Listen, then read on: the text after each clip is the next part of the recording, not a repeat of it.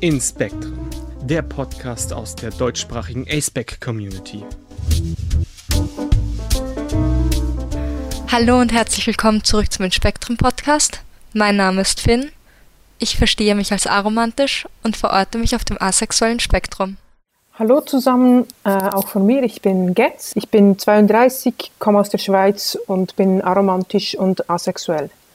Finn, worüber sprechen wir heute?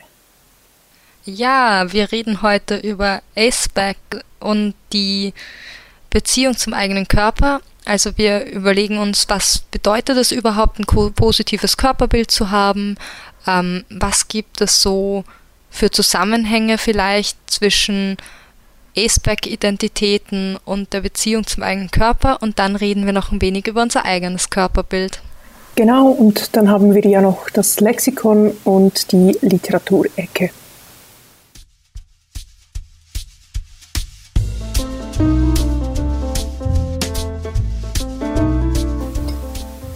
Hey, hier ist Getz aus dem Schnitt mit einigen Hinweisen zu den Inhalten dieser Folge. Wir streifen heute verschiedene sensible Themen rund um das äh, Überthema Körper, insbesondere Bodyshaming, Selbstverletzung und Dysphorie.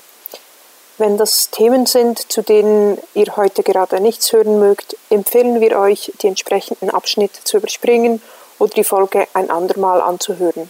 Detaillierte Informationen zu den Inhalten findet ihr bei den Kapitelmarken in den Show Notes.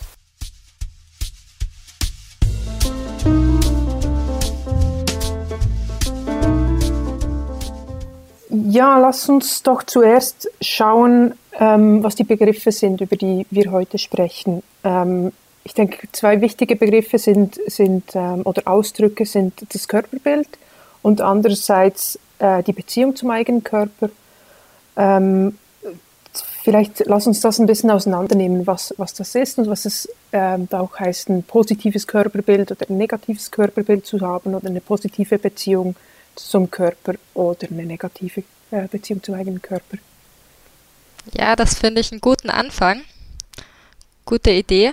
Ähm, ich habe mich nämlich in der Vorbereitung zur Folge ein bisschen auch damit beschäftigt oder mit Studien beschäftigt zum positiven Körperbild beziehungsweise zu positiver Beziehung zum eigenen Körper und habe geschaut, wie das oder an welchen Markern das festgemacht wird, auch wissenschaftlich, was natürlich immer schwierig ist, weil im Endeffekt sowas festzumachen ist immer sehr, ich weiß nicht, es ist einfach nicht einfach und nicht so einfach auf irgendwelche Marker zurückzuführen. Aber da wird dann in vielen Dingen zum Beispiel davon gesprochen, dass es darum geht, den Körper oder seinen Körper so anzunehmen, wie er ist. Also jetzt mit Aussehen und Funktion, trotz vielleicht wahrgenommener oder realer Mängel, Einschränkungen, Schönheitsfehler. Genau, also das erstmal anzunehmen, das wäre für mich so ein bisschen das Körperbild, also die Wahrnehmung von einem, vom eigenen Körper.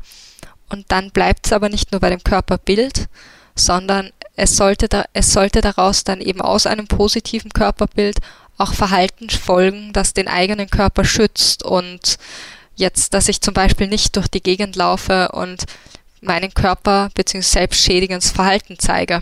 Ich verstehe dich jetzt so, wenn du es ausführst, eben, dass das Körperbild, so die, die, die in, vielleicht die Einstellung, das innere Bild, das ich von meinem Körper habe und das ver, äh, verhält sich vielleicht auch dazu, was, was mir äußerlich ähm, gespiegelt wird. Und andererseits die Beziehung ähm, zum eigenen Körper wäre dann so ein bisschen wie, ähm, wie ich damit umgehe, dass, dass dieses Bild da ist oder auch dieser Kontrast zwischen innerem und äußerem Bild. Ja, genau. Also ich würde auch sagen, das Körperbild ist so die Wahrnehmung und das ist natürlich ein Teil der Beziehung zum eigenen Körper.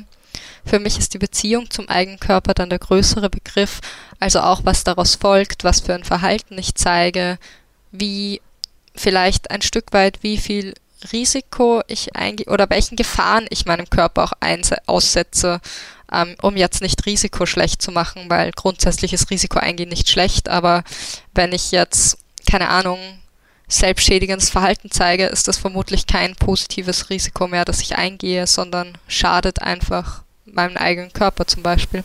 Mhm.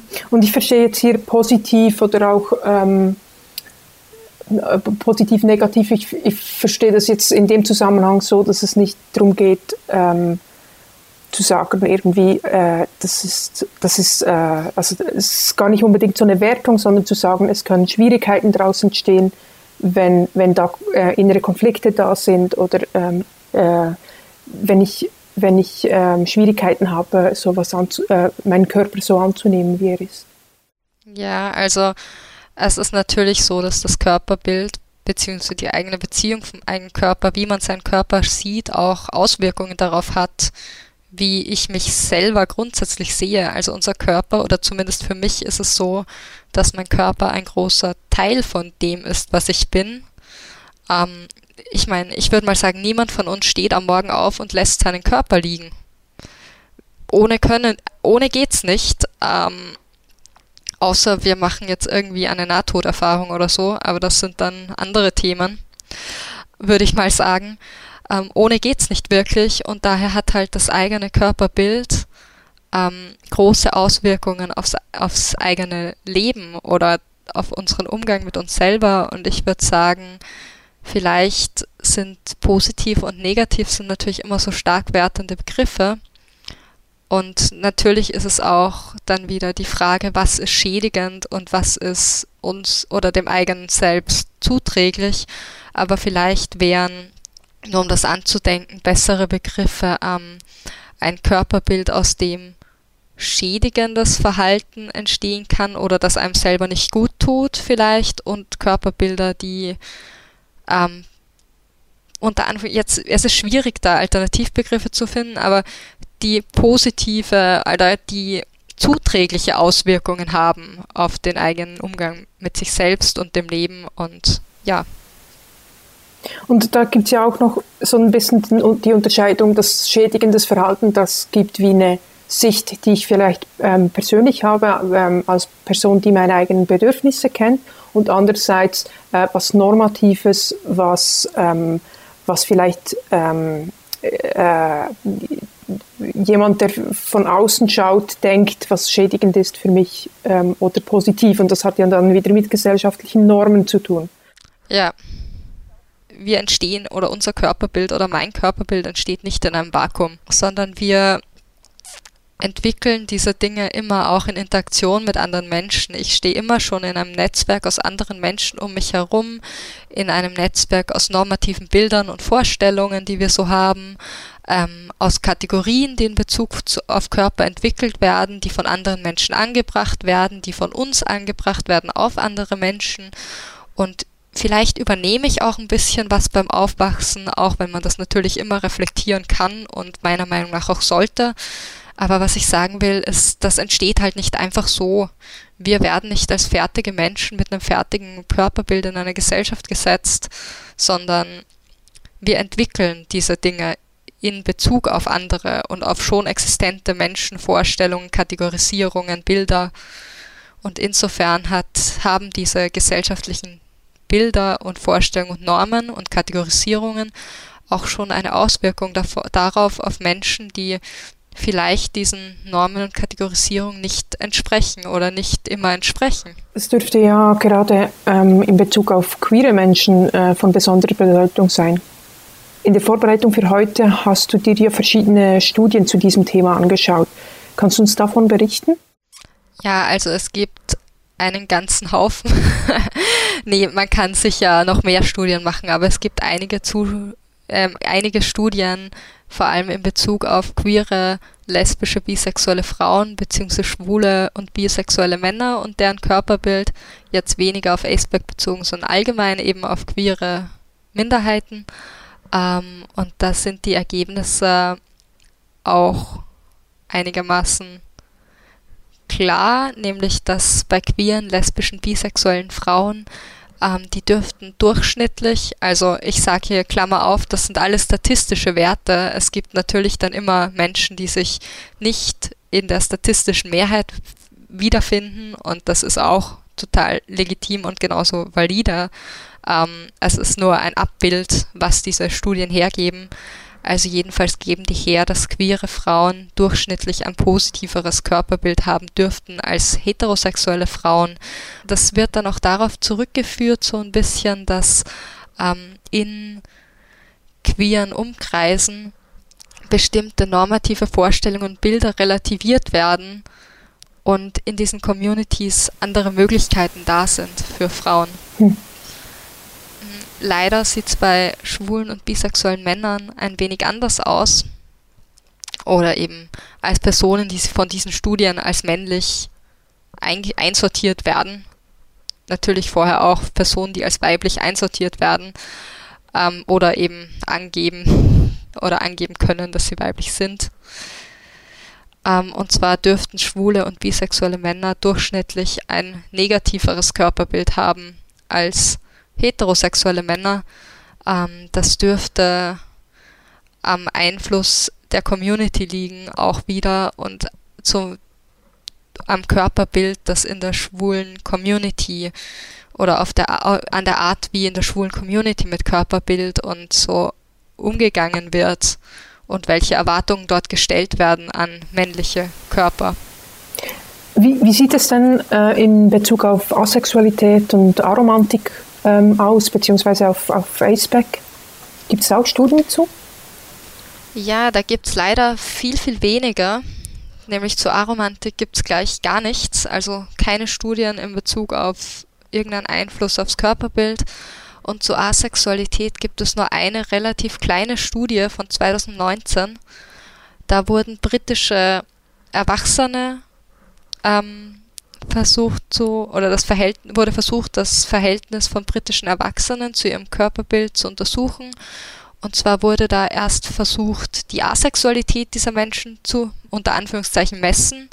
Ähm, heißt, man hat versucht, durch bestimmte Marker ähm, zu bestimmen, wo auf dem asexuellen Spektrum bzw. wie asexuell eine Person ist, was natürlich auch immer schwierig ist, weil es um Identität geht eigentlich. Aber um das wissenschaftlich festzumachen, wurde versucht, das so zu messen. Ähm, und dann wurde versucht, noch an, in, andere, in weiteren Markern zu bestimmen, wie das Körperbild dieser Personen jetzt aussieht. Und die Ergebnisse sind, dass asexuelle Menschen tendenziell auch wieder tendenziell ein weniger positives Körperbild haben. Allerdings sind die Zusammenhänge so klein, gerade also sind die so klein, dass man nicht wirklich sagen kann, ist das jetzt signifikant, ist das wirklich eine Kausalität. Ähm, und zwar kann man das bei Frauen, ist das überhaupt kein, kein signifikanter oder nichts, was man als signifikanten Zusammenhang bezeichnen würde. Bei Männern sind die Zahlen ein bisschen höher, ähm, aber auch nur so, dass man sagen kann, es könnte einen Zusammenhang geben. Mehr geben die Studien da jetzt auch nicht her mit bis jetzt, also diese eine Studie.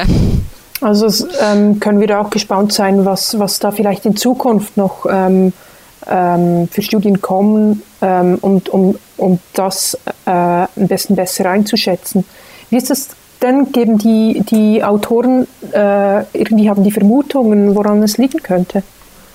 Ja, also, dies, also eine Vermutung ist zum Beispiel, dass es dass asexuelle Personen sich trotzdem in einer sexuellen Gesellschaft oder Mehrheitsgesellschaft bewegen und dass wir auch einen Druck erleben, auf unsere eigenen Körper sexuell zu sein, beziehungsweise unsere eigenen Körper und andere Körper als sexuell, beziehungsweise andere Menschen als, und uns selber als sexuelle Subjekte wahrzunehmen.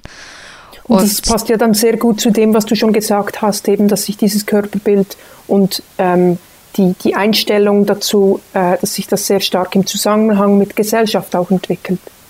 Ja, genau beziehungsweise muss man auch, oder was vielleicht auch noch interessant ist, ist eben vielleicht, dass vielleicht, ich meine, der Zusammenhang ist bei Männern jetzt auch nur, oder bei den männlich untersuchten Personen jetzt auch nur so, dass man sagt, ja, es könnte einen Zusammenhang geben, weil mehr kann man mit dem, mit diesen Zahlen nicht sagen, wissenschaftlich.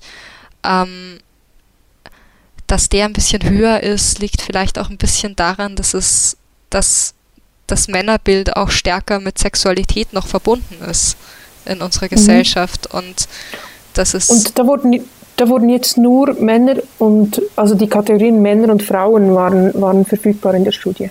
Genau, also es wurden wirklich nur weibliche und männliche Personen untersucht.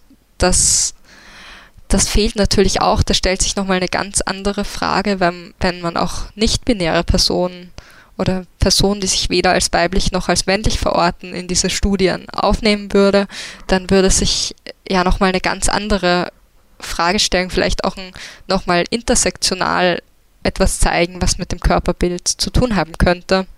Und das fehlt natürlich auch in dieser kleinen Studie, beziehungsweise fehlt in dieser kleinen Studie eigentlich auch relativ viel. Und das ist in dem Paper auch sehr klar, dass es einfach, dass diese Ergebnisse einfach eingeschränkt sind und sich so viel und viel Signifikantes nicht daraus ableiten lässt. Und gerade Menschen, die sich weder als weiblich noch als männlich identifizieren, machen auf dem ACEBAC und gerade auch auf unserem äh, Discord-Server einen relativ großen Teil aus. Im Community Survey von 2019, der kürzlich erschienen ist, ähm, waren ja es ja an die 30 Prozent, die sich weder als Mann noch als ähm, Frau äh, identifizieren. Hoffen wir also, dass zukünftige Studien das auch mit berücksichtigen und dann vielleicht auch aussagekräftigere Ergebnisse äh, liefern. Ich würde gerne noch mal kurz darauf zurückkommen, was du gesagt hast, eben, ähm, dass, dass gerade bei Männern ähm, da so dieser ähm, Zusammenhang, dass, dass vielleicht ähm, Männlichkeit stärker in unserer Gesellschaft mit ähm, mit Sexualität verknüpft oder dass, dass es da eine größere Erwartung gibt an, an ähm, Sexualität, dass also auch männliche Körper vielleicht stärker sexualisiert werden.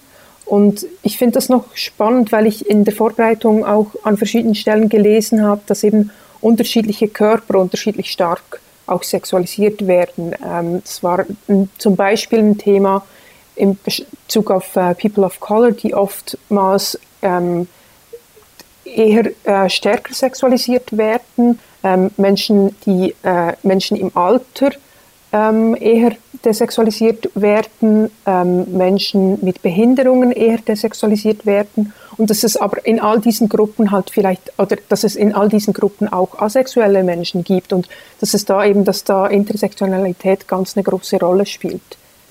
Ja, das war auch ein Thema in dem Buch, das ich vor einiger Zeit gelesen habe, in dem Asexual Erotics, das wir auch mal in der Literaturecke hatten. Da ging es auch sehr stark um diese, wer, um so Kategorisierung, an wen wird denn jetzt die Kategorie sexuelles Subjekt überhaupt herangetragen und bei wem wird das gesellschaftlich dann unter den Teppich gekehrt, mehr oder weniger, weil gesagt wird, ja, die Person ist jetzt vielleicht, da denke ich gar nicht drüber nach, dass die ein sexuelles Subjekt sein könnte.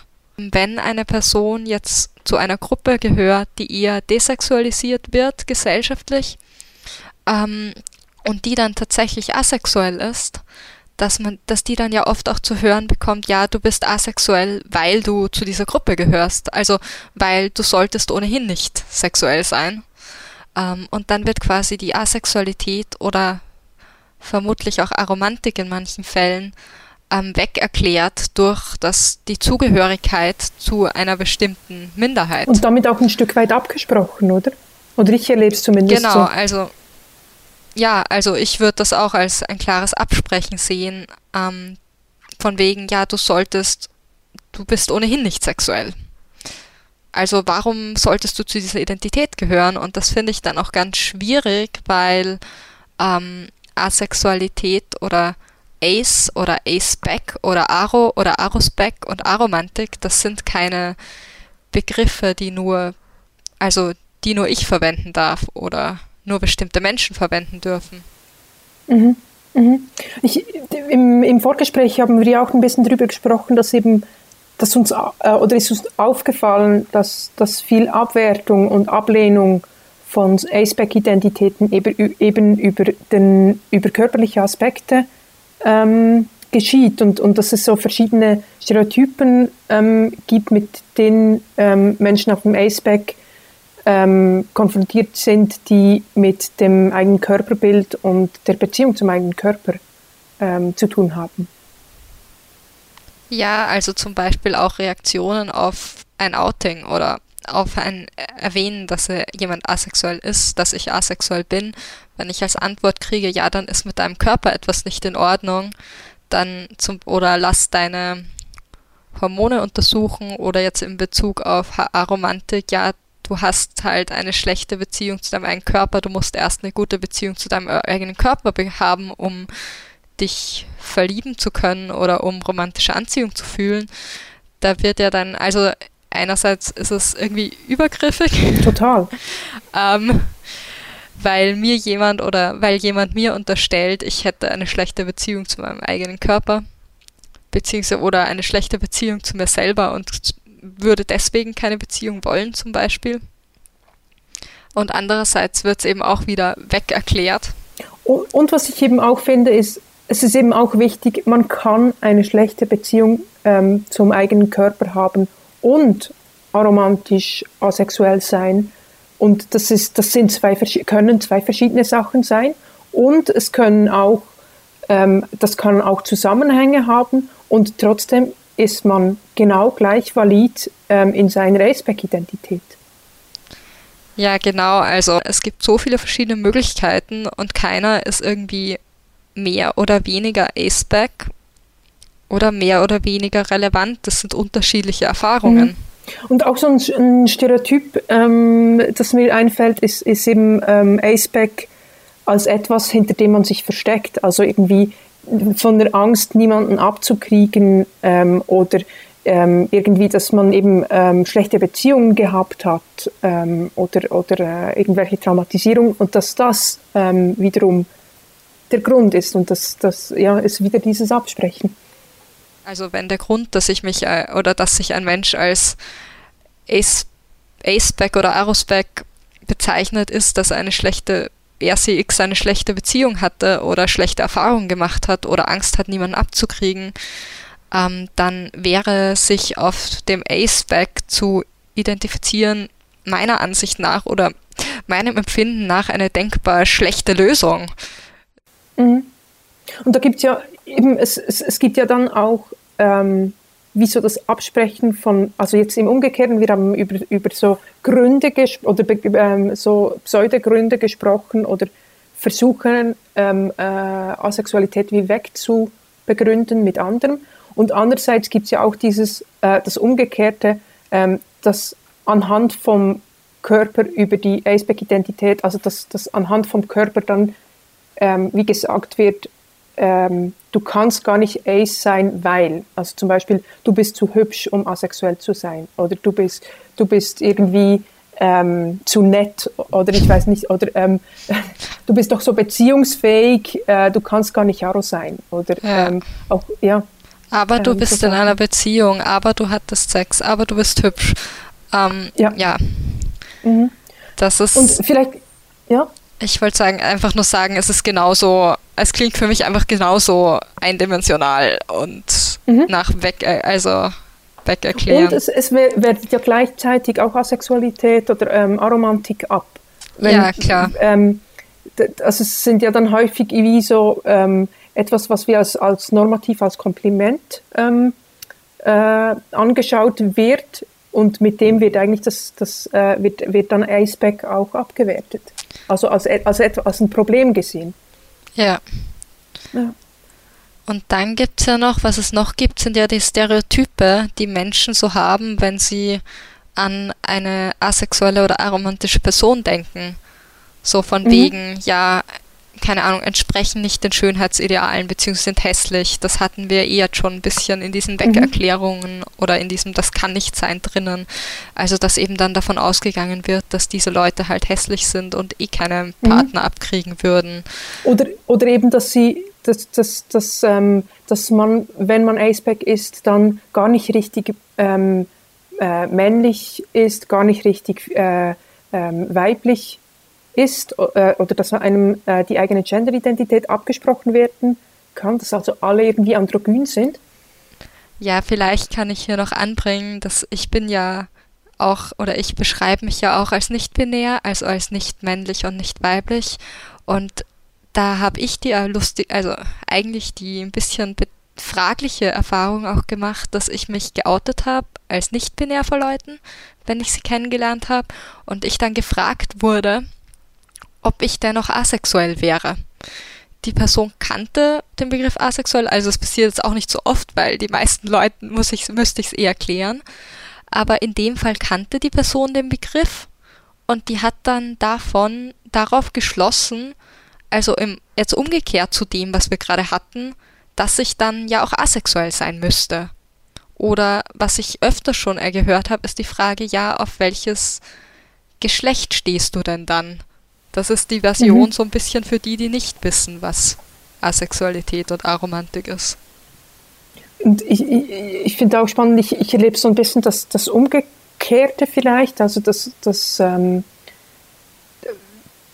wenn, ähm, wenn ich sage, ich bin asexuell, dass dann ähm, mein Frausein in Frage gestellt wird. Ähm, auch wenn ich sage, ich, ich will ähm, mich selbst nicht fortpflanzen, ich will nicht schwanger werden, dass, dass dann das Frausein ähm, äh, abgesprochen wird. Lass uns doch jetzt ein bisschen noch ähm, das anschauen, wie das für uns persönlich ist und vielleicht erzählen, ähm, äh, ja, was, was unsere eigenen Erfahrungen damit sind. Ja, gut, können wir machen. Da hätte ich auch gleich mal eine Frage an dich, Gertz, nämlich, wie ist es in deinem Körper zu leben und wie hat sich das im Laufe der Zeit verändert bei dir? Hm, spannende Frage. Ähm, also ich, ich habe ähm, ein, äh, einen Körper, der weitgehend gesund ist, der ähm, vieles kann. Ähm, ich habe verschiedene nicht sichtbare Einschränkungen. Ich habe eine äh, Lernschwierigkeit, ich habe ähm, gewisse psychische ähm, äh, Schwierigkeiten immer mal wieder. Ähm, und ich würde auch sagen, dass das hat mit, mit meinem Körper auch zu tun. Also die Frage so, auf welcher Ebene ist das? Ähm, ich bin weiß, ich, ich weiß, dass ich ähm, dadurch in der Gesellschaft, in der ich lebe, ähm, zu, in dem Aspekt zu einer Mehrheit gehöre und dass Menschen, die hier nicht so aussehen wie ich oder die eben ähm, äh, People of Color sind, ähm, dass, dass die ähm, nicht die gleichen Privilegien haben wie ich. Ähm, gleichzeitig habe ich einen Körper, der ähm, meistens als weiblich gelesen wird, sondern es passiert mir auch häufig, dass ich eben nicht als weiblich erkannt werde. Ähm, ich habe im Laufe meines Lebens immer mal wieder mich dafür einsetzen müssen, dass ich, dass ich ähm, äh, äh, meine Identität als Mädchen oder Frau, Frau auch, ähm, dass, dass man mir das zugesteht, dass ich das bin.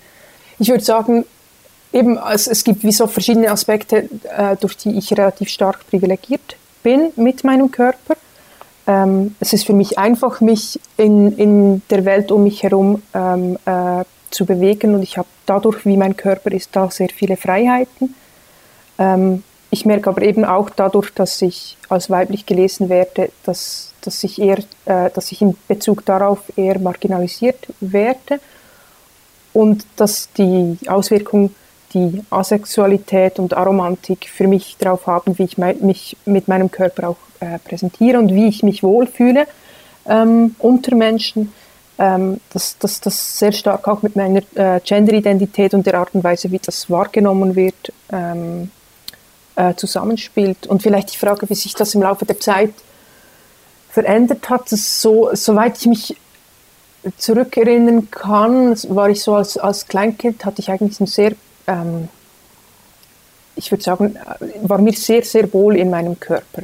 Ähm, und als ich dann in die Schule gekommen bin, habe ich sehr viel Abwertung gegenüber meinem Körper erlebt. Ähm, mir wurde gesagt, dass ich dick sei. Ähm, mir wurde gesagt, dass ich hässlich sei. Ähm, und das hat, ähm, ich habe da einen Prozess durchmachen, äh, durchgemacht, irgendwie da rauszufinden, ähm, oder die Konsequenz für mich war dann effektiv, dass ich die, ähm, dass ich anderen sehr stark abgesprochen habe, ähm, darüber zu urteilen oder dass, dass ich sehr daran gearbeitet habe, auch ähm, vor allem mir selbst die, die, äh, die Bestätigung zu geben, dass, dass ich meinen Körper gern habe, so wie er ist. Und gleichzeitig eben merke ich, dass diese Erfahrung bei mir sehr stark bewirkt hat, dass ich auch mit ähm, Begriffen wie, wie ähm, Schönsein oder ähm, eben so Bewertungen des Körpers, dass, dass das bei mir immer sehr, sehr viel auslöst, wenn, wenn das im Gespräch ähm, aufkommt. Ähm, es gab dann eine Phase, äh, gerade so, als ich äh, in die Pubertät gekommen bin, wo ähm, viel um mich sehr schwierig war. Und das hat, ähm, ich habe mich, oder für mich gab es das, ähm, ab dem Moment irgendwie vielleicht 10, 12 gab es so ähm, eine Zeit, wo ich, wo eine unglaubliche Lücke, also eine unglaubliche Distanz zwischen dem, was ich als mich angesehen habe und dem, was für mich ähm, mein Körper war, ähm, sich aufgetan hat. Also dass ich wie ähm, mich nicht mehr wirklich mit meinem Körper identifizieren konnte oder wie meinen Körper als ähm, Anhängsel von mir oder etwas, was auch fremd ist von mir, ähm, äh, angesehen habe. Und das hat sich dann erst ähm, deutlich später, so ab, ab 20, Mitte 20, wieder verändert. Und ich finde schon sehr spannend zu sehen, wie sich das, wie sich mein Körperempfinden, meine Wahrnehmung meines Körpers ähm, verändert und, und nach wie vor verändert. Jetzt gerade, ähm, ich habe über lange Zeit meinen Körper sehr wenig wahrgenommen, sehr wenig gespürt. Äh, ich fand, fand den äh, äh, so Körperkontakt mit anderen Menschen fand ich sehr, sehr äh, schwierig. Und das ist etwas, was ich, was ich sehr am Verändern ist. Ähm, und ich fand gerade in den letzten Jahren fand ich es recht schwierig oder fand ich es eine rechte Herausforderung zu sagen, ah, das verändert sich. Aber es gibt auch Formen von Körperkontakten, es gibt Formen von Nähe, es gibt Formen von, wie ich mich in meinem Körper ähm, äh, erlebe, die, die eben auch eine asexuelle ähm, Variante ähm, irgendwie mit einschließen oder das wird denkbar. Und vorher war irgendwie so das Gefühl, ähm, ah, ich bin asexuell und ähm, deshalb ähm, mag ich die Nähe nicht und, und äh, es gab, war für mich gar nicht denkbar, eine Form von Nähe zu, zu haben zu Menschen, ohne ähm, dass die sexuell wird. Und dann zu sagen, ah doch, es gibt Formen von Nähe, die für mich okay sind und die sind eben für mich jetzt nicht sexualisiert. Wie ist das denn bei dir? Wie erlebst du das? Ja, also ein bisschen geht es mir, also ich bin auch, ich sage mal, ich bin auch weiß, auch weitgehend gesund. Mein Körper kann sehr viele Dinge. Ähm, aber mein Leben mit meinem Körper in der Welt ist für mich sehr stark davon beeinflusst, dass eben, wir haben vorher von Kategorien gesprochen, dass eben wir oder dass gesellschaftlich auch Kategorien, viele Kategorien verwendet werden in Bezug auf Körper, mit denen ich einfach nichts anfangen kann oder wo ich, die ich vielleicht auch nie wirklich verstanden habe. Das fängt eben an mit so Begriffen wie männlich-weiblich, also dass Körper so einsortiert werden, weil ich eben auch mich weder als das eine noch als das andere ansehe. Ähm, dann auch so Zuschreibungen wie schön, nicht schön, weil ich damit auch nichts anfangen kann einfach und dann eben auch mit der Sexualisierung von Körpern oder Wahrnehmung von Körper als sexuell oder auch nicht sexuell. Ähm, das sind alles Begriffe, mit denen ich mir mit manchen ein bisschen schwer getan habe, mit anderen verstehe ich überhaupt nicht und die ich dann trotzdem sehr lange versucht habe irgendwie zu oder irgendwie einzuordnen oder damit klarzukommen, weil das einfach die Begriffe waren, die rund um mich im Umlauf waren. Mhm. Auf meinen eigenen Körper jetzt bezogen, auf das Verhältnis. Bei mir war das so, ich habe tatsächlich nie wirklich Mängel so stark an mir wahrgenommen in dem Sinne. Mm. Also zumindest in dem Sinne von, es ist eben etwas schön oder nicht schön, weil wie gesagt, damit kann ich einfach auch nichts anfangen oder sehr wenig anfangen. und aber gleichzeitig hatte ich dann trotzdem immer eine sehr oder sehr lange eine sehr große Distanz zwischen mir und meinem Körper, einfach weil ich einen Körper habe, der als weiblich gelesen wird, wurde.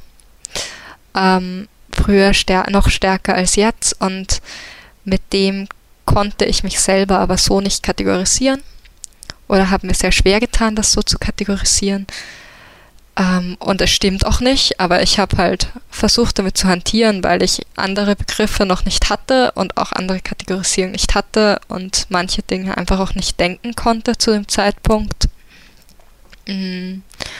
Und das gerade, und dann habe ich das eher ignoriert und habe da eine große oder eine Distanz hineingebracht und gesagt, das Problem existiert nicht, dass ich, also es ist eh ich habe das für non-existent erklärt mhm. in meinen Gedanken, mhm.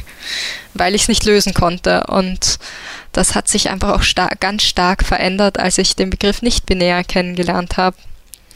Ähm, weil ich jetzt sagen kann, es gibt Dinge, die ich mag. Es gibt Dinge an mir, die mag ich nicht, beziehungsweise die machen mich dysphorisch. Bei mir ist das zum Beispiel ganz stark der Gedanke oder das Wissen, einen Körper zu haben, der ein Kind produzieren kann Kannst du sagen, was, äh, was dysphorisch heißt? Ja, also Gender-Dysphorie ist die Diskrepanz, also ist das, der Leid, das Leiden bzw. Die, die Schwierigkeiten, die daraus entstehen, ähm, durch die Diskrepanz zwischen der eigenen Gender-Identität und dem, zum Beispiel dem eigenen Körper oder auch, es gibt auch soziale Dysphorie, das wäre dann die Diskrepanz oder das, was dadurch oder die meine internale Reaktion darauf oder das Leiden, das ich dadurch habe, dass ähm, es eine Diskrepanz gibt dazwischen, wie ich mich se selber, meine eigene Gender-Identität wahrnehme und wie andere Menschen mich lesen ähm, oder ansprechen. Da gibt es ganz unterschiedliche Dinge oder Situationen, die das auslösen können. Und es ist eben nicht nur diese Diskrepanz, sondern einer Person, die dysphorisch ist, der geht es dann auch schlecht deswegen. Ähm, und es fühlt sich auch echt nicht gut an. Und ich hoffe, das ist hinreichend erklärt. Ich finde es ein bisschen schwierig ja, zu erklären, ja. ehrlich gesagt. Ich glaube, es gut. Ähm, mhm. Ja, und was ich gerade sagen wollte, ist, dass dadurch, dass ich sagen kann eben oder dass ich benennen kann, ja, dieses Ding an dieses Ding oder dieses Ding an meinem Körper oder diese Funktion oder Fähigkeit meines Körpers in dem Fall macht mich dysphorisch, ähm, gibt mir auch die Möglichkeit zu sagen, ja, aber den Rest meines Körpers mag ich, beziehungsweise auch die Möglichkeit zu sagen, ja, ich weiß jetzt, dass ich das nicht mag. Und ich bin spannenderweise oder für mich, so wie ich es verstehe, bin ich meinem Körper dadurch näher, als ich es früher war, als ich das ignoriert habe. Und ich habe auch ein positiveres Bild von meinem Körper, als es vorher der Fall war, einfach dadurch, dass ich sagen kann, ja, das gefällt mir eigentlich nicht. Und das würde ich ändern, wenn ich mal die Möglichkeit dazu habe. Mhm. Mhm. Wie, wie würdest du sagen, dass ähm, deine Aceback-Identität deine Beziehung zu deinem Körper ähm, prägt oder beeinflusst? Ja, also ein bisschen jetzt vor allem daher, dass ich nicht oder dass ich mich und andere jetzt nicht unbedingt als romantische oder sexuelle Subjekte wahrnehme oder stark sexuelle Subjekte wahrnehme und das einfach die meiste Zeit Lebens nichts ist, was ich Körpern zuschreiben würde, sind das auch wieder Kategorien, die ich einfach nicht in Anschlag bringe und wo ich mir früher damit schwer getan habe, dass ich sie nicht in Anschlag bringe.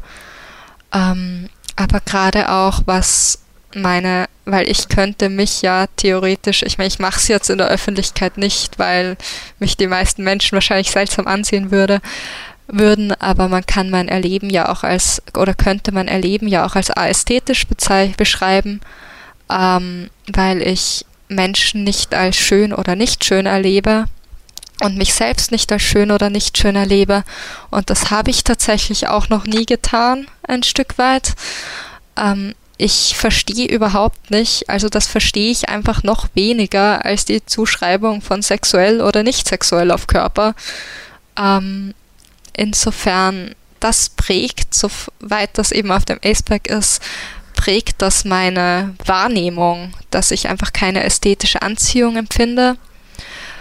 Und ich meine, andererseits hat es mich halt auch vor diesem ganzen, ich meine, wie gesagt, ich hatte jetzt nie Schönheitsmängel an meinem Körper wahrgenommen, weil mir das gar nicht in den Sinn gekommen wäre oder weil ich nicht verstanden hätte, was der Sinn davon ist. Ich stand jetzt nie vor meinem Spiegel und dachte mir, ich mag XY an mir nicht. Mhm. Und es war auch nicht eine Notwendigkeit da irgendwie, ähm, irgendwie ähm, auf der Dimension sehr zu punkten, vielleicht. Genau, also ich bin auch immer sehr verwirrt, wenn mich jemand, mir jemand ein Kompliment macht zu meinem Aussehen oder so. Ja. Weil, und jetzt gar nicht, weil ich denke, es ist oberflächlich. Ich finde das durchaus ähm, eine legitime Sache, dass mhm. ein Mensch sagt, er findet einen anderen schön, Klammer auf, von mir, was auch immer das heißen mag, Klammer zu, weil ich verstehe es einfach nicht. Ja. Das ist absolut legitim, aber ich verstehe es nicht. Mhm. Also mhm. sollte man mir jemals begegnen und ich mache dir kein Kompliment zu deinem Aussehen, es liegt nicht daran, dass ich dich, naja gut, es liegt schon daran, dass ich dich nicht schön finde, aber nicht daran, dass ich dich hässlich finde, mhm. sondern daran, dass ich nicht verstehe, was das Ganze eigentlich soll. Mhm. mhm. ähm, ja, genau. Und und dann ja, würdest Roman du sagen, deine, deine Ästhetik, die du auch im ACEBAC ähm, verortest, ähm, das ist wie für dich der zentrale Punkt in Bezug auf deine Beziehung zu deinem Körper. Habe ich dich da richtig verstanden? Ja, also das und dann noch so ein bisschen Sexualität, weil ich ja, also ich meine, ich bin mir momentan nicht sicher, ob ich mich ganz als, also ob ich mich wirklich als asexuell bezeichnen würde oder als grau, Grey Ace, grausexuell, also mhm. auf dem Spektrum, dass ich nur sehr schwach oder sehr wenig, selten ähm, sexuelle Anziehung empfinden, empfinde. Ähm, aber es ist jetzt doch so, dass ich nicht durch die Welt gehe und einem Menschen begegne und mir denke, die Person ist jetzt sexuell anziehend oder diese Person ist jetzt ein sexuelles Subjekt, zumindest 99 Prozent meiner Zeit. Mhm. Und oder auch nicht und oder auch nicht in einem Ausmaß, in dem ich denke, das ist jetzt irgendwie relevant dass ich die Person als das wahrnehme in dem Moment. Haben für dich ähm, Aromantik und Körperbild oder Beziehung zum, zum eigenen ähm, Körper, nimmst du da bei dir irgendwie auch Zusammenhänge wahr? Hm, also jetzt Aromantik jetzt nicht so stark, weil für mich bei Aromantik sehr viel von meinen anderen Sachen reinspielt. Natürlich ist es in einer Beziehung so, und ich war ja auch schon in Beziehungen, ähm, dass dann ich stärker auf bestimmte Dinge gestoßen werde, wie eben, weil öfters Komplimente zum Aussehen kommen, weil öfters Sexualität angesprochen ist und solche Dinge. Ähm, aber jetzt direkt, also dadurch, dass ich mich selber jetzt nicht direkt als romantisches Subjekt wahrnehme und andere Menschen nicht begegne mit, uh, mit denen wäre ich gerne in einer Beziehung oder die finde ich jetzt romantisch anziehend. Ähm, das verändert für mich persönlich nicht so viel an meiner Beziehung zu meinem eigenen Körper. Ich habe zwar auch schon so Dinge gehört, wie, wie wir drüber, vorher drüber geredet haben mit, ja, so hässlich bist du ja nicht oder du wirst schon wen finden oder ähm, ja, mit dann mit dir will ich eh nicht zusammen sein, weil du mhm. siehst eh nicht schön oder so. Also das habe ich schon gehört, aber weil das immer irgendwie auf Ästhetik und Schönheit bezogen war, war ich immer so ein bisschen, hm, okay, what's going on? Mhm. Mhm. Und kann da nicht so wirklich den also und kann da nicht so wirklich den, also das lief immer über so eine andere Schiene, die für andere Menschen vielleicht, und das ist auch komplett valide, da verknüpft ist. Ja. Aber für mich ist einfach beides nicht da und das schlägt für mich eher in diese nicht Ästhetik nicht vorhanden. In diesen Folder schlägt das für mich mehr. Mhm.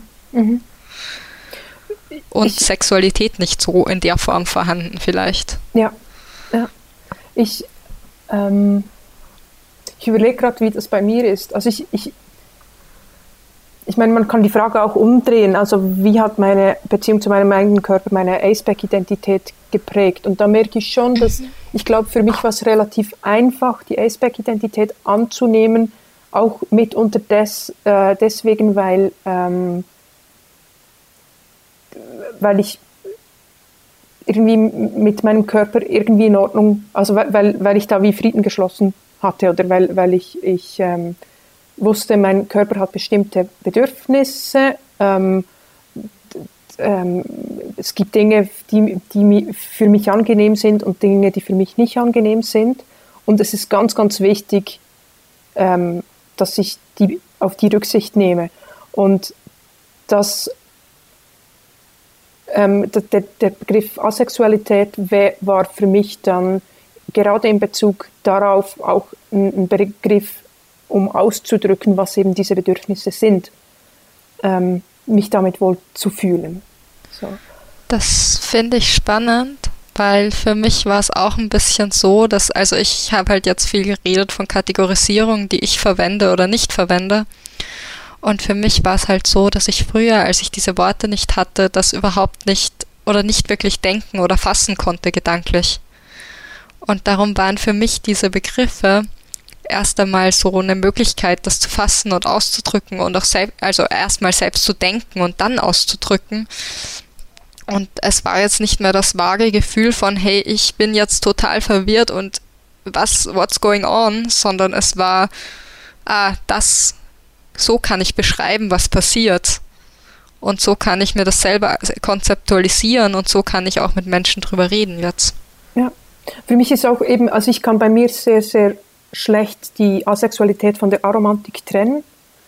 Und wenn ich eben dann schaue, wie, wie, wie, wie prägt dieses, dieses Aceback-Sein ähm, die Beziehung zum, zu meinem Körper, da würde ich sagen, ähm, es, eben, ich habe vorhin schon ein bisschen das so angedeutet, aber eben zum Beispiel die Erfahrung zu machen, dass, ähm, dass mein Körper äh, äh, sexuelle Erregung erleben kann, ähm, finde ich etwas ähm, noch so ähm, herausforderndes.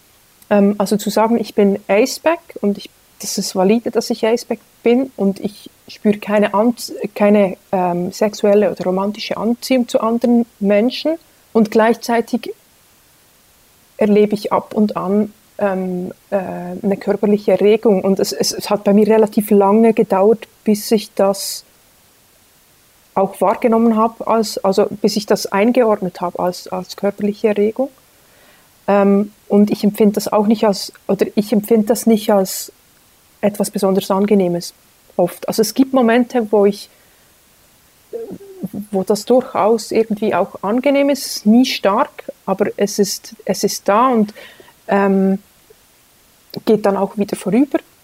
Und das eben auch wieder zu trennen, zu sagen, das ist eine, irgendwie etwas, was mein Körper macht, aber das ist nicht, das invalidiert nicht meine, meine Asexualität, weil sich die Asexualität für mich jetzt persönlich eben vor allem auf die sexuelle Anziehung ähm, und äh, sexuelle Interaktion auch bezieht. Ja, das klingt, also zumindest klingt das für mich logisch nachvollziehbar jetzt mal, wenn ich es richtig verstanden habe. Ähm, für mich ist, also um das jetzt aufzugreifen, wie das so ist, in einem Körper zu leben, der oder einen Körper zu haben oder ein Körper zu sein oder keine Ahnung, ähm, der sexuelle Erregung erleben kann. Ähm, das ist für mich jetzt, es ist für mich gar nicht so ein Thema gewesen, weil das passiert bei mir ab und ich weiß, dass es passiert, es passiert ab und an. Ähm, Körper funktioniert. so nenne ich das dann. Ähm, was jetzt nicht abwertet, wenn Menschen weniger Erregung oder noch oder keine Erregung empfinden oder nicht abwerten soll. Aber das war für mich meine erste Einordnung. Für mich war, ja, das funktioniert auch gut. ähm, und dann, das ist dann, für mich war das dann, das ist dann halt so das hat irgendwie gar nicht, also bei mir hat das nicht so lange gedauert, damit irgendwie umzugehen, weil es für mich sehr stark getrennt war von dem, was ich sonst oder ob ich jemanden als sexuell anziehend erlebe oder nicht oder eben nicht. Mhm. Ich, für mich ist es dann irgendwie auch eben, also ähm, eben das dann zu unterscheiden zu, zu einer Sexualisierung auch. Eben, dass, dass Erregung davon wirklich auch unabhängig sein kann.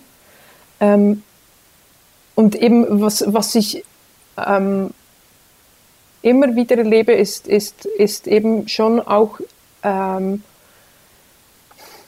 also in, meinem, in, in meiner Wahrnehmung ist, ist, ist weder mein Körper sexualisiert noch der Körper anderer Menschen. Ähm, ich habe so eine vage Idee, was das sein könnte. Und diese vage Idee ähm, bezieht sich vor allem, glaube ich, auf das Entfremdungsgefühl, das ich ähm, gegenüber anderen Menschen erlebe, wenn ähm, sie von sexueller Anziehung sprechen, wenn sie, ähm, wenn, wenn, wenn sie ähm, ihren Körper auf eine für mich sehr ähm, äh, überraschende Weise und nicht einordbare Weise bewegen ähm, oder auch wie so Andeutungen oder Blicke, ähm, in denen sie meinen Körper auf eine Art und Weise anschaue, anschauen, wo ich wirklich mich nicht in sie hineinversetzen kann. Und das ist so das, was ich dann oft als, ähm, oder äh, ich ordne das dann oft ähm, äh, diesem ähm, sexuellen oder romantischen Bereich zu. Also diese Distanzerfahrung ja. dann, die, die dann eventuell existiert. Ja, genau. Das ist, das finde ich auch, also ja, das würde ich auch so sagen. Ich finde nur, also ich wollte nur noch sagen, dass ich diese ich habe dieses Distanzerlebnis tatsächlich in Form von Ästhetik stärker als beim auf Sexualität bezogen. Da kenne ich das auch, also vor allem, wenn ich jetzt, ich glaube, wenn es so richtig stark ist und im Raum steht, dann denke ich mir so, what's, was ist eigentlich los? Also, oder was, was tut sich da? Ja, und es ist und, ja so diese Wahrnehmung von was, was ähm, für andere real ist und was man aber selbst nicht, nicht, nicht wahrnimmt. Oder nicht in der Form, weil ja. ich habe, also ich habe das Gefühl, es ist bei mir einfach, also, dass ich das vielleicht ein bisschen besser noch verstehe und darum auch, das ist auch einer dieser Gründe, warum ich dann so ein bisschen ins Gray, Gray Area tendiere momentan, weil ich da eben das Gefühl habe, dass ich da noch mehr eine Verbindung habe oder noch mehr an Verständnis und auch mehr vielleicht ein eigenes Erleben habe, auch wenn das vielleicht so ganz unterschwellig und schwach ist und nie in der und auch nicht in der Form, wo ich sagen würde, es wäre jetzt durchschnittsfähig in Ermangelung eines besseren Wortes. jo. Mhm. Wir haben ja vorhin auch gesagt, dass eben die Beziehung zum eigenen Körper ähm, oder auch das eigene Körperbild relativ stark in, ähm, in Interaktion mit anderen Menschen ähm, sich entwickelt. Wie erlebst du das denn, ähm, dein Körper oder in dein, dein Körper zu sein im Kontakt mit anderen Menschen? Ja, also das finde ich eine voll spannende Frage. Einfach weil ich auch die Relation von meinem Körper zum anderen, zu anderen Körpern manchmal ein bisschen also auch sch schwierig finde, unter Anführungszeichen. Und das auch was ist, was mich mh, mm, jetzt auch, auch jetzt gar nicht sexuelle Berührung, aber auch überhaupt nicht sexuelle Berührungen oder auch gerade Dinge, Situationen, die jetzt gar nicht romantisch oder sexuell sind, also wo man nicht sagen kann, das ist vielleicht, hat vielleicht was mit Sexualität oder romantischer Orientierung zu tun, und darum gehe ich da, um das für mich zu konzeptualisieren, auch eher auf die Ebene sensueller Anziehung und Berührung. Und da bin ich halt auch sehr selektiv. Also ich schaue ganz stark, wer darf mich berühren, wer darf mich umarmen. Ähm, und körperliche Nähe von Personen, denen, die mir fremd sind oder ich sage für mich oft, denen ich jetzt nicht vertraue, finde ich auch nicht angenehm, sondern empfinde ich eher als unangenehm und als, ja, ich habe gern dann ein bisschen, erstmal ein bisschen einen Abstand und fühle mich unwohl, wenn mir jemand zu nahe kommt, den ich nicht kenne und zu dem ich nicht das entsprechende Vertrauen habe. Und das bedauert bei mir tatsächlich eine Weile. Ich bin da recht selektiv einfach. Ähm, und da passieren halt auch im Alltag dann manchmal Dinge, wo ich das Gefühl habe, das ist jetzt eigentlich ein Übergriff gegen meine Autonomie. Und da habe ich auch schon Leute ziemlich gegen den Kopf gestoßen, weil ich, weil ich festgestellt habe, ja, ich umarme diese Person nicht, aber dann habe ich vorher eine andere Person umarmt, die ich besser, zu der die Beziehung anders war. Und das ist halt bei mir auch wirklich so ein starker Zusammenhang damit. Und gerade wenn es mir, je schlechter es mir persönlich gerade geht, umso weniger oder umso selektiver bin ich im Kontakt tatsächlich dann noch. Ja, ich, ich erlebe das recht ähnlich. Ähm, benutze aber den Begriff der sensuellen Anziehung oder äh, ähm, sensuell benutze ich sehr wenig, ähm, einfach weil ich, die, weil ich das irgendwie anders einordne oder bis jetzt nie so den Begriff gebraucht habe. Ich bin gespannt, wie das dann für mich in ein paar Jahren ist. Ja, nee, bei mir, also ich benutze den Begriff deswegen, weil ich zwar, wenn ich diese, ähm, diese Beziehung oder die passende Beziehung zu Menschen habe und dieses Vertrauen zu Menschen habe, ähm, jetzt den Menschen noch nicht zwangsläufig nahe sein will, aber da zumindest die Toleranz da ist.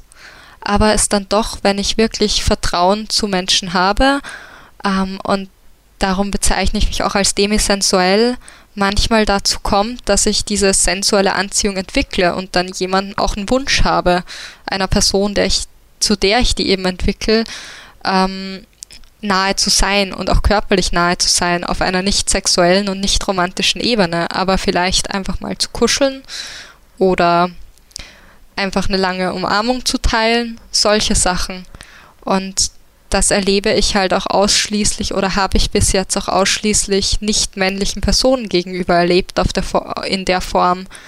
Und da bin ich diesen Personen gegenüber dann auch auf Ebenen, die jetzt vielleicht dann romantischer werden oder romantischer konnotiert sind oder auch sexueller konnotiert bin, äh, sind, ähm, toleranter, auch wenn ich das selber nicht oder selber nicht den Wunsch danach hätte.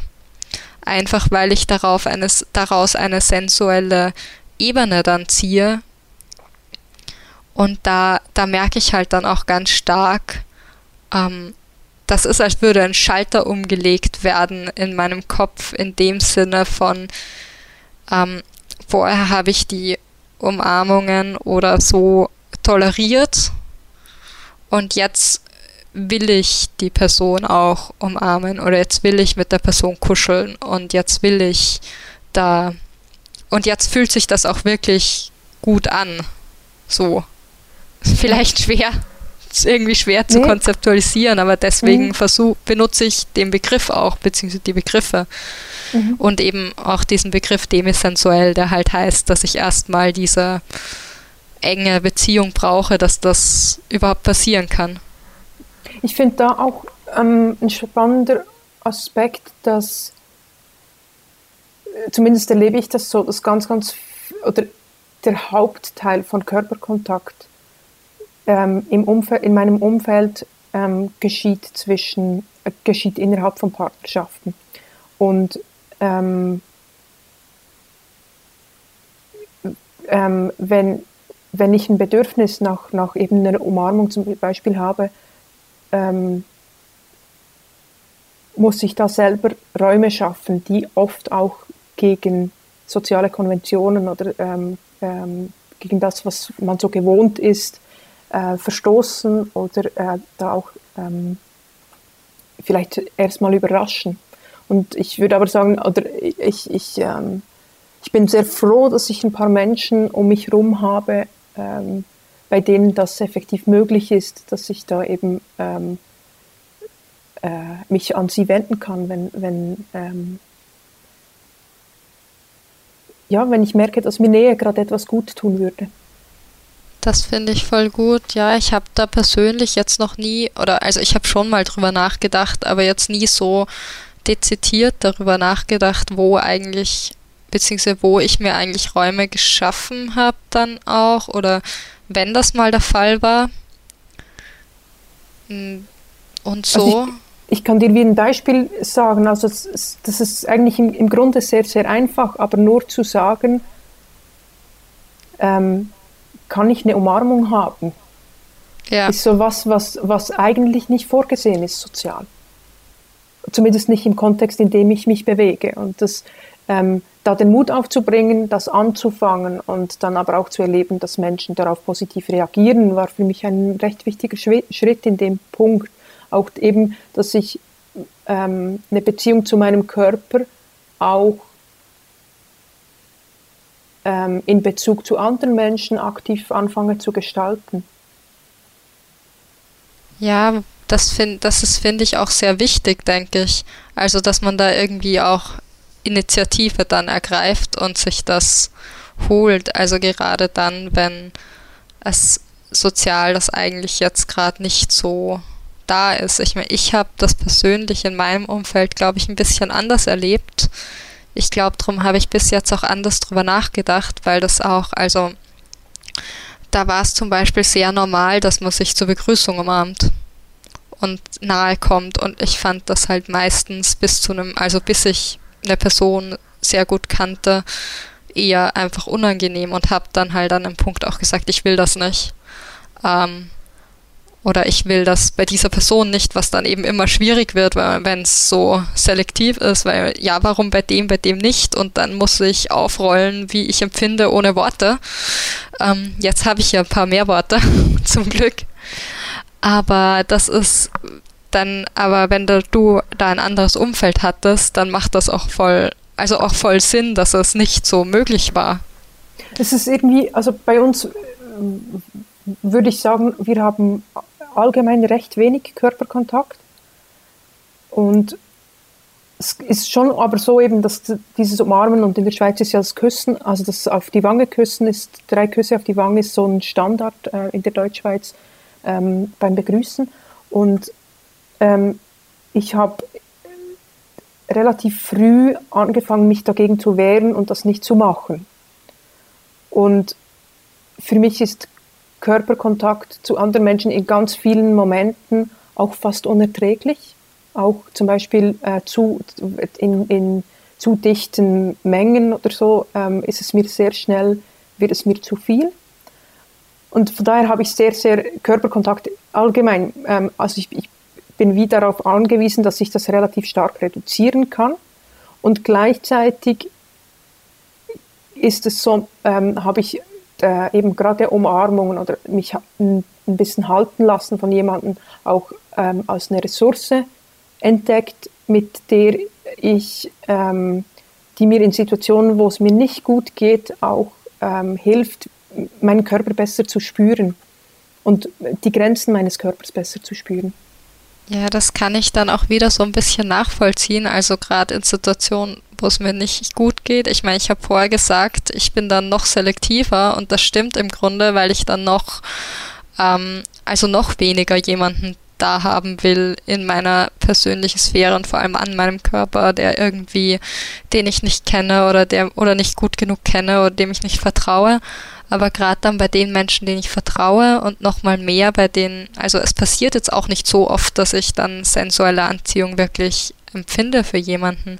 Aber dann, wenn das passiert, gerade bei den Menschen, das tut sehr gut, auch eben auch wenn es mir nicht gut geht. Ich meine, ich bin trotzdem immer sehr dankbar, wenn jemand fragt, darf ich dich umarmen? Ja. Darf ich dich in den Arm nehmen? Ähm, das hat mir auch sehr geholfen tatsächlich, da meine eigenen Räume auch auszuloten.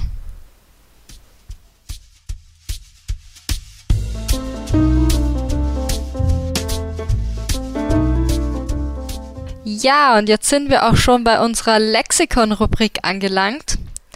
Und zwar möchte ich euch heute da ein paar Begriffe vorstellen, die verwendet werden können, um die Einstellung einer Person zu Körperkontakt und Berührung zu beschreiben. Vielleicht erinnert ihr euch ja an die Begriffe Romance bis Sex Favorable. So ähnlich gibt es das auch für Berührungen. Da gibt es nicht eine Skala von Touch Averse bis Touch Selective.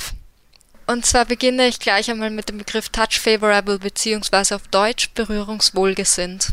Ich werde da jetzt immer die deutschen Begriffe dazu nennen, weil ich es gut finde oder wichtig finde, dass wir auch deutsche Begriffe dafür haben. Ähm, und zwar bedeutet berührungswohlgesinnt, dass damit kann sich eine Person beschreiben, die Körperkontakt mag und die Körperkontakt gern hat. Dann gibt's berührungsgleichgültig. Das liegt dann wieder so ein bisschen in der Mitte. Und der englische Begriff wäre dazu Touch Indifferent. Ähm, das bezeichnet eine oder beschreibt eine neutrale Einstellung zu Berührung und Körperkontakt.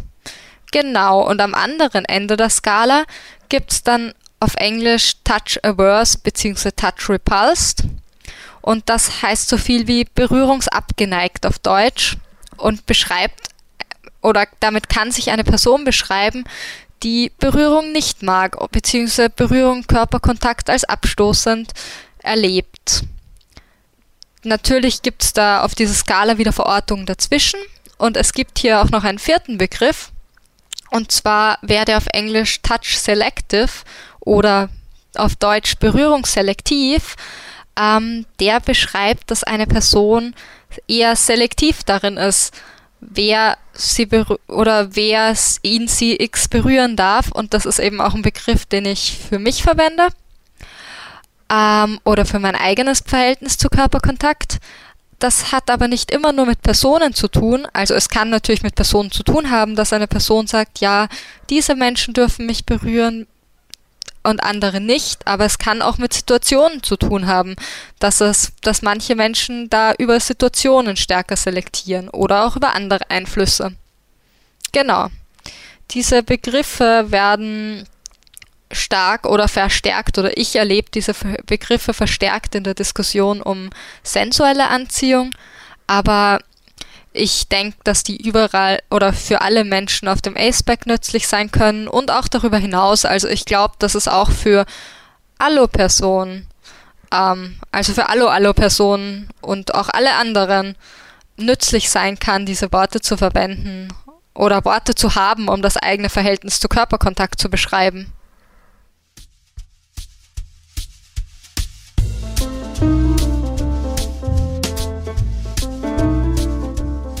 Vielen Dank, Finn, für ähm, diese Ausführung.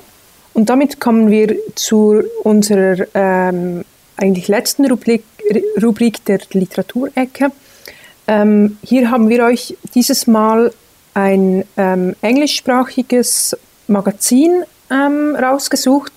Ähm, und zwar heißt das ACE Journal. ACE ist hier geschrieben ähm, A-Z-E. das ist ein Journal, das äh, ursprünglich angefangen hat als, ähm, es hieß mal The Asexual, wurde 2016 gegründet und hat zuerst thematisch auf ähm, das Thema Sexualität fokussiert. Das ist ein Community Journal, das von einem, äh, einer mexikanisch-amerikanischen ähm, Person gegründet wurde.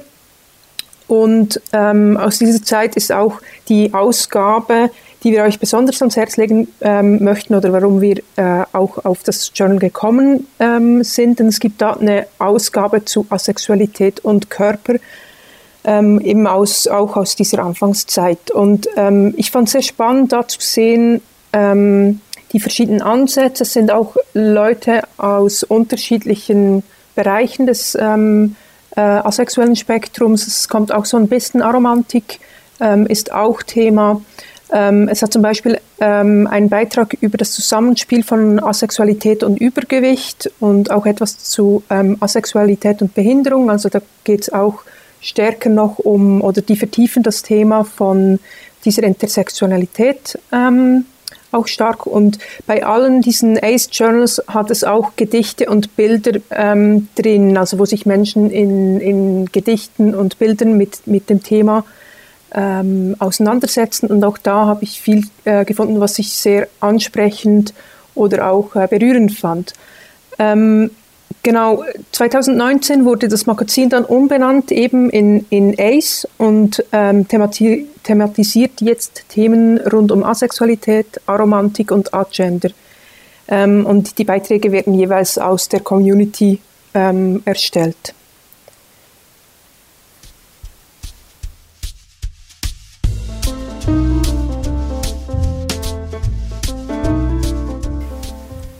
Ja, Finn, schönes Gespräch. Ich würde gerne langsam zum Ende kommen.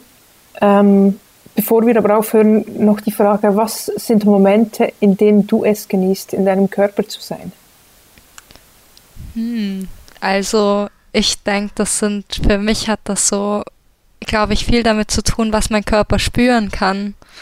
Ich habe zum Beispiel Momente, die ich genieße, sind so kalte Duschen oder was weiß ich, nach der Sauna in so ein ganz kaltes Becken reingehen oder generell Wind zu spüren, kalten Wind, Kälte in dem Fall, aber auch sowas wie Erschöpfung, so Erschöpfung nach dem Workout oder abends, wenn man ganz viel gemacht hat, wenn man so richtig, richtig erschöpft ist. Das ist schön. Und bei dir? Für mich sind es so Momente, zum Beispiel, wenn man irgendwie aus der Kälte in die Wärme kommt oder ähm, irgendwie am Abend noch etwas Sonne auf der Haut spüren. Ähm, ich mag es sehr, wenn, wenn ich meine Beine baumeln lassen kann. Das finde ich ein unglaublich schönes Gefühl. Ähm, oder auch Momente, in denen ich es genießen kann, ähm, gehalten zu werden und ähm, ja, meinen Körper auch in Kontakt mit, mit, mit anderen Menschen zu spüren. Das ist auch richtig cool. Eine Frage hätte ich dann aber noch zum Abschluss. Mhm. Bezogen auf das alles, was wir hier was wir heute besprochen haben oder worüber wir heute gesprochen haben, was würdest du dir wünschen? Hm. Ich glaube so, ähm, insgesamt, dass, man, dass, dass, dass es einfacher und gängiger wird, dass man darüber spricht, ähm, welche Distanz und Nähe okay ist. Also dass man, dass es, ähm, dass es einfacher wird zu sagen, ähm, hey, äh, oder dass es selbstverständlich wird zu sagen, ähm, äh, hey, kann ich dich umarmen, bevor man jemanden umarmt. Und dass es okay ist, Ja zu sagen und dass es okay ist, Nein zu sagen. Und welche Arten von Berührungen auch, oder? Mhm, das ja, finde ich ja. auch wichtig. Mhm. Und du? Ja, ich würde mir noch wünschen, ähm, dass wir mehr über Kategorisierungen reflektieren, die wir auf Körper anbringen, auch ähm, beziehungsweise bevor wir Kategorisierungen verallgemeinern oder auch Dualismen bauen. Das sind ja alles, oder diese Kategorisierungen, über die ich so viel geredet habe, das sind ja alles auch Dualismen, so schön, nicht schön, sexuell, nicht sexuell, männlich, weiblich. Ähm, und dass wir vielleicht diese Dualismen auch mal ein bisschen aufbrechen und drüber hinaus, erstens mal darüber hinausdenken, dass es Spektren sind alles und nicht nur A und B und zweitens vielleicht auch Personen selbst fragen, wie würdest du das für dich kategorisieren und konzeptualisieren, anstatt da ein, den A- oder B-Begriff zuzuschreiben. Ja, und vielleicht auch effektiv auch den Aspekt der Intersektionalität, also dass, ähm, dass eben vieles zusammengeht, dass man ähm, äh, Aceback sein kann und eine Behinderung haben kann ähm, und äh, dass man Aceback sein kann und hübsch sein kann, dass man, also so verschiedene Dinge, die dann äh, zusammenkommen, ja. Total. Sehr schön.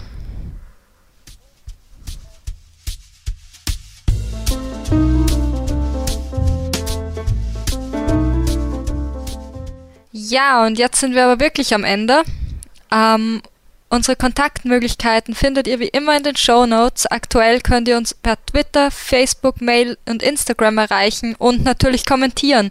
Wir freuen uns über euer Feedback, eure Kritik, Anregungen, Wunschthemen, alles, was ihr so einbringen möchtet. Und mit uns reden könnt ihr natürlich auch nicht nur über Social Media, sondern auch über den Aceback German Discord Server. Genau, und wenn ihr mögt, teilt eure Gedanken zu dieser Folge mit uns. Wie erlebt ihr das? Wie ist es in eurem Körper zu leben? Stimmt, wir haben jetzt ein bisschen von uns geredet und von dem, was wir allgemein so wissen. Jetzt seid ihr dran. Erzählt es uns. Diese Folge wurde von mir und Finn vorbereitet und aufgenommen. Schlussredaktion Noir, Illustration Rastenna, Webseite und Publikation Gilman. Genau, und die nächste Folge kommt dann in zwei Wochen. Und bis dahin wünschen wir euch alles Gute. Bye. Ciao zusammen.